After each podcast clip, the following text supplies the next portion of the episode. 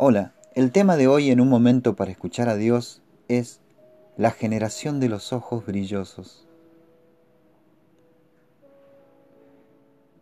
Una historia se apoderó de mis pensamientos. Una de esas historias que tantas veces leemos de los hebreos.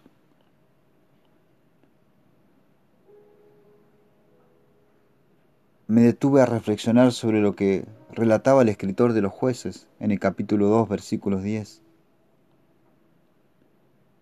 Después de la muerte de Josué y de todos los ancianos que estaban con él, que fueron testigos de las obras, que conocieron a Dios, cuando lo sacó de Egipto, cuando le dio las victorias en las conquistas para tomar la tierra de Canaán.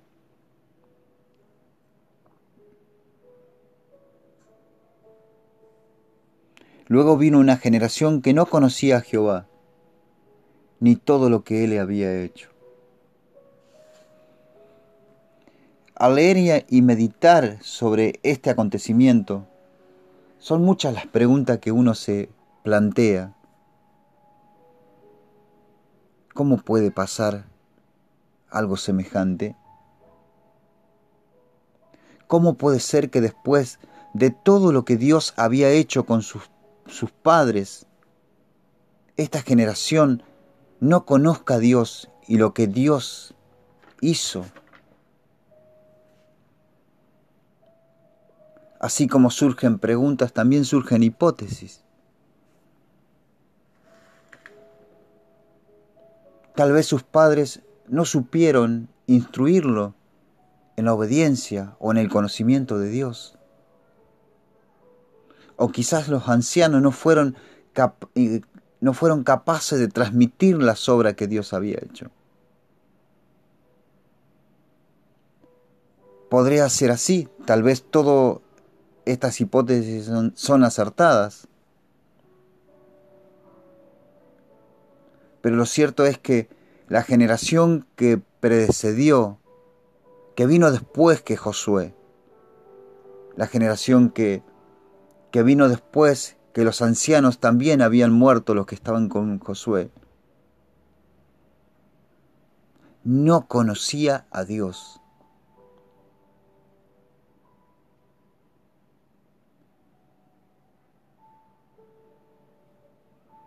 Lo concreto es que uno llega a pensar que la generación se van apartando de Dios por varias razones. La generación que le tocó liderar Josué fue una generación que no tenía nada más que una promesa de Dios. No tenían dónde vivir. Solamente se movían por una promesa de Dios.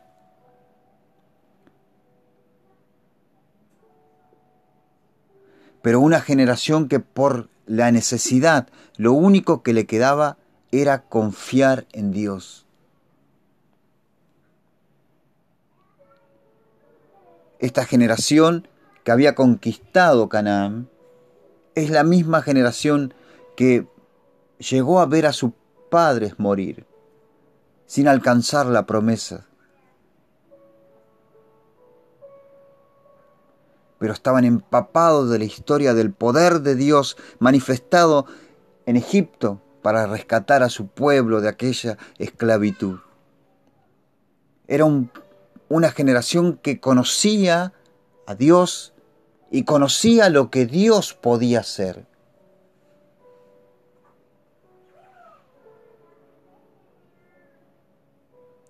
Ahora la generación que relata el escritor de los jueces es una generación que no conocía a Dios y que tampoco sabía lo que Dios era capaz de hacer. Pero era una generación que lo tenía todo. Era una generación que heredaron de sus padres la conquista de la tierra prometida donde fluía leche y miel. Era una generación que no conocía la necesidad.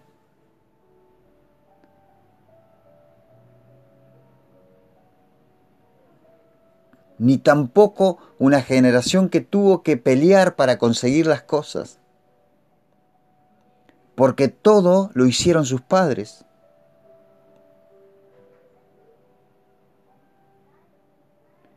Mientras, mientras analizaba esta situación comprendí la necesidad de que Dios visite a nuestra generación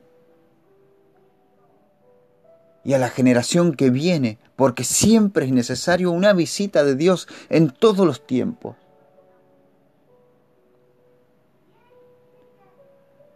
Casi puedo pensar que estamos viviendo en una época similar a la de aquella generación. Solo basta con darle un vistazo al mundo que nos rodea y los cristianos de hoy y poder realmente analizarnos meditar sobre nosotros, sobre nuestro conocimiento de Dios y sobre nuestra relación con Dios y sobre el conocimiento que tenemos concreto de lo que Dios puede hacer hoy.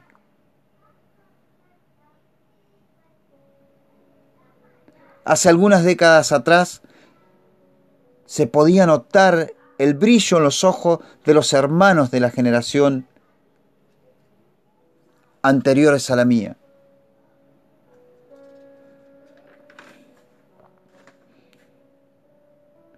Por alguna razón, cuando ellos te hablaban de Dios, sus ojos brillaban. Su voz y sus palabras llegaban hasta el espíritu de nosotros.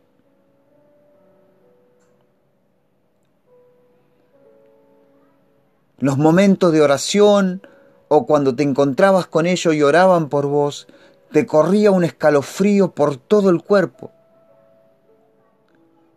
Recuerdo en aquellas reuniones estar temblando como una hoja, sacudidos por el, por el poder de Dios.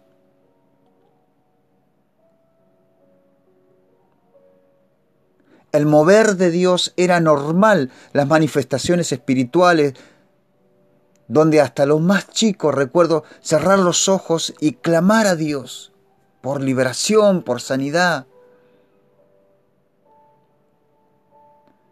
Cuando llegabas a una reunión y un hermano te recibía, sus ojos llenos de un brillo inexplicable te transmitían la paz, la alegría, la seguridad. Las almas agotadas, desesperadas, eran acogidas por los hombres y mujeres que conocían a Dios y conocían lo que Dios podía hacer. Pero aquellos tiempos eran tiempos difíciles todo costaba mucho más. Las burlas, el rechazo, eran moneda corriente. No era tan fácil ser cristiano. Por ejemplo, en el colegio. Yo recuerdo las burlas. Recuerdo el estar solo en el recreo pero también recuerdo la estimulación de mis padres de decir, no nos avergonzamos del Evangelio, no nos avergonzamos, porque si no nos avergonzamos del Evangelio, Dios no, no se avergonzará de nosotros.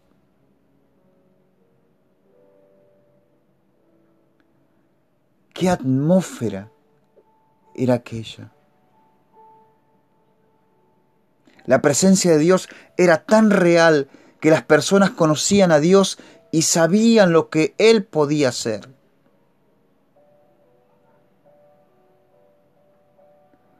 Las manifestaciones de Dios eran tan poderosas que los demonios se manifestaban porque se resistían a soltar a, a las personas que entraban a la iglesia. Mis hermanos, mis hermanas, yo pienso y creo no estar equivocado, que necesitamos una renovación, una manifestación de Dios en nuestro tiempo. Somos una generación que no conoce a Dios y su poder.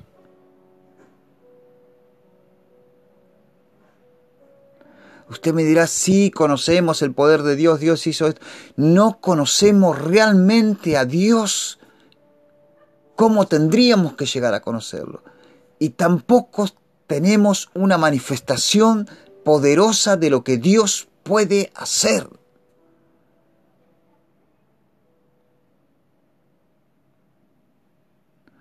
de alguna forma u otra, yo creo que necesitamos recuperar el brillo en nuestros ojos.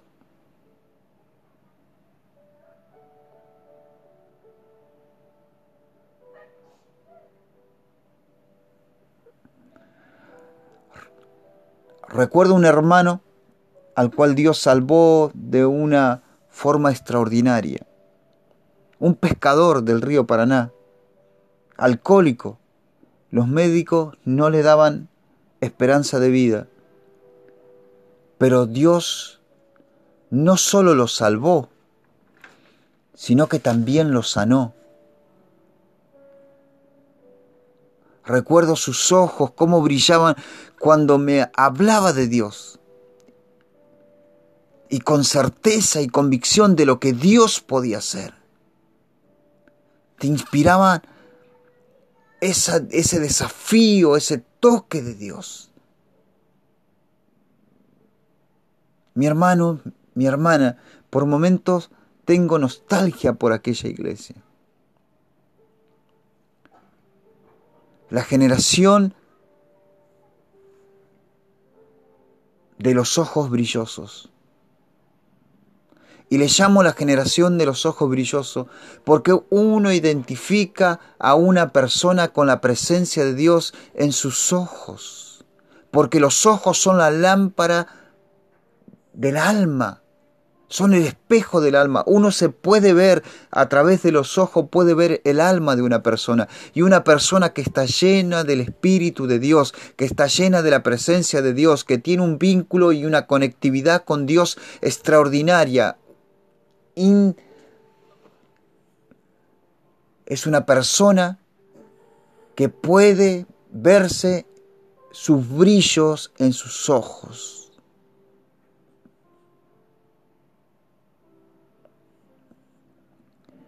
Yo creo que Dios quiere tocar a esta generación.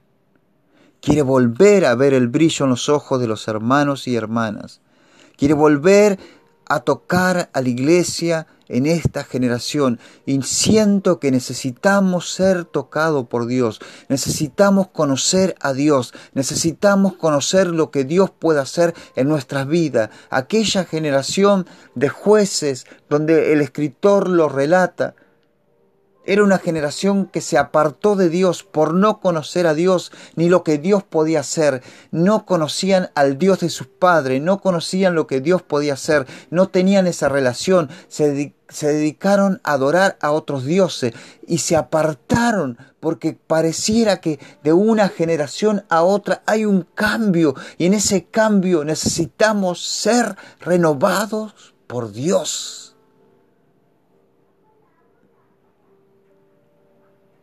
Necesitamos estar de rodilla, conectado con Dios, orando, clamando por nuestras vidas, por las vidas de los hermanos de la, de la ciudad, de la gente que nos rodea. Necesitamos sentir lo que sentíamos antes.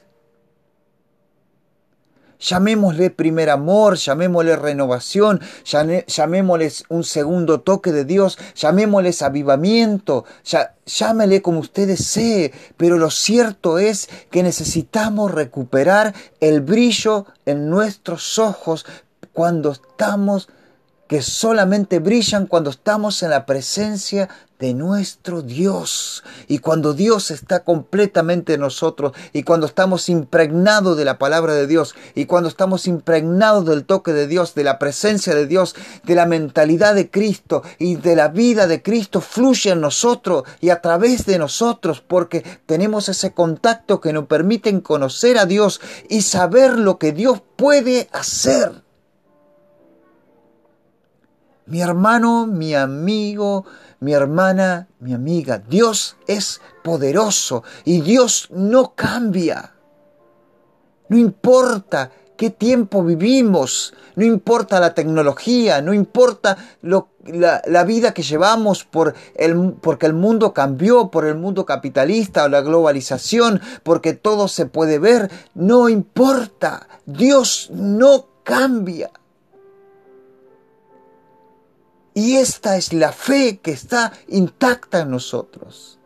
De saber que Dios es el mismo ayer, hoy y por los siglos de los siglos. Aunque el mundo material cambie, aunque la sociedad cambie su forma de vivir y su forma de pensar, Dios no cambia nunca. Quiero recuperar el brillo en los ojos de la presencia de Dios en mi vida. Mi hermano, mi hermana, te invito a orar conmigo en esta noche. Señor Dios Todopoderoso, queremos recuperar el brillo en nuestros ojos, el brillo que revela que tu presencia está en plenitud en nuestra vida. Señor, queremos recuperar el brillo en, nuestros ojos, el brillo que revela que tú estás con nosotros habitando nuestras vidas, que tú reinas en nuestro corazón, esa pasión al hablar de ti, de una persona que ha tenido un contacto con Dios, que lo conoce, que sabe quién es Dios y que sabe lo que Dios puede hacer y que ese saber que tiene y ese conocimiento que tiene de Dios puede tocar a otras personas con la palabra de Dios y puede llegar a transformar esas vidas, porque el brillo en los ojos de un cristiano habla que tiene la presencia de Dios en su vida y esa presencia y esos ojos brillosos tocan a la otra persona y le transmiten paz, alegría, felicidad y le dan confianza. Es que los ojos de Jesús transforman las vidas de las personas. Una mirada del Maestro puede cambiar a las personas. Puedo darle esperanza a aquel que no tiene esperanza. Oh Dios mío, necesitamos ser renovados, Señor. Necesitamos encontrarnos contigo. Mi hermano, mi hermana, mi amigo, mi amiga, te dejo esta palabra de Dios, la generación de los ojos brillosos. Necesitamos ser la generación de los ojos brillosos. Dios te bendiga. Hasta la próxima.